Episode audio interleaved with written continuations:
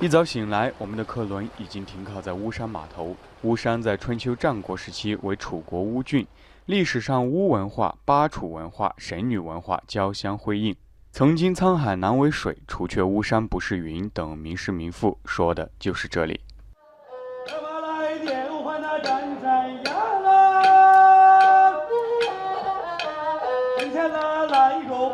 我们来到长江岸边的巫山博物馆时，这里正在进行巫山非物质文化遗产三峡皮影戏表演。表演完一段杨宗保大战穆桂英，童星班班主何世宏喝了一小口水，卷卷衣袖，举手投足透露着儒雅。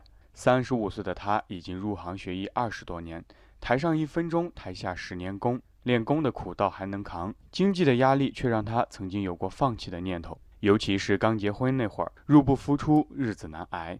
在十年前，那个是感觉有跟那个要想放弃，甚至有一个想放弃。啊，就是那个时间你刚结婚好，有有了小孩了过后，居然就说在农村感觉到演出比较有点多，根本也就说你还养不活一家一口。演出那么多，但是还养不活全家。哎，养不活全家。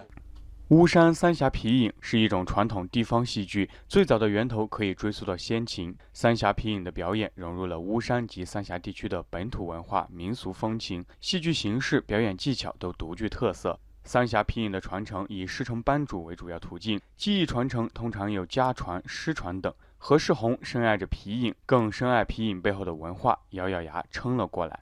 你一踏入这个皮影戏，用心的钻研，用心的钻研，钻进去过后。你就不晓得这个皮影戏的文化有何成。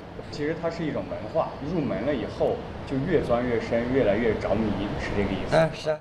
得益于国家对非物质文化遗产的保护、传承、扶持力度加大，三峡皮影作为三峡文化的重要内容，得到了更多的出场机会。童星班十二个人，现在每个礼拜都要为乡亲和游客们进行表演。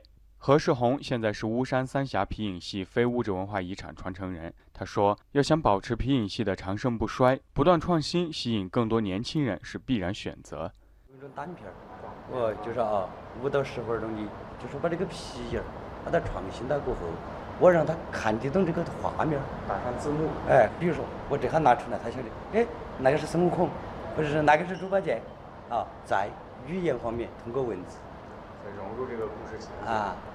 说到怎么看待三峡皮影和三峡文化的关系，何少红希望更多的地方文化能沟通交流，这样才能把长江文化弘扬壮大。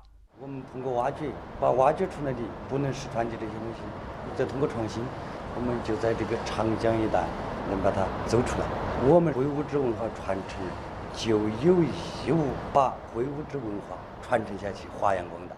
不光是保护非物质文化遗产，随着三峡工程的竣工和水库蓄水，巫山也进行了大量的抢救性文物发掘工作。巫山博物馆馆长张乾就见证了一个个时不我待的紧急瞬间。那个时候，我们三峡工地几乎是动用了全国考古的力量，我们不光是和水赛跑，我们也要和那些。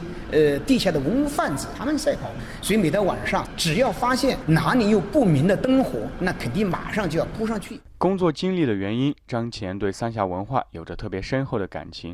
像三峡皮影戏这样的非物质文化遗产，他也喜欢，也希望三峡皮影戏能越唱越响，越来越好。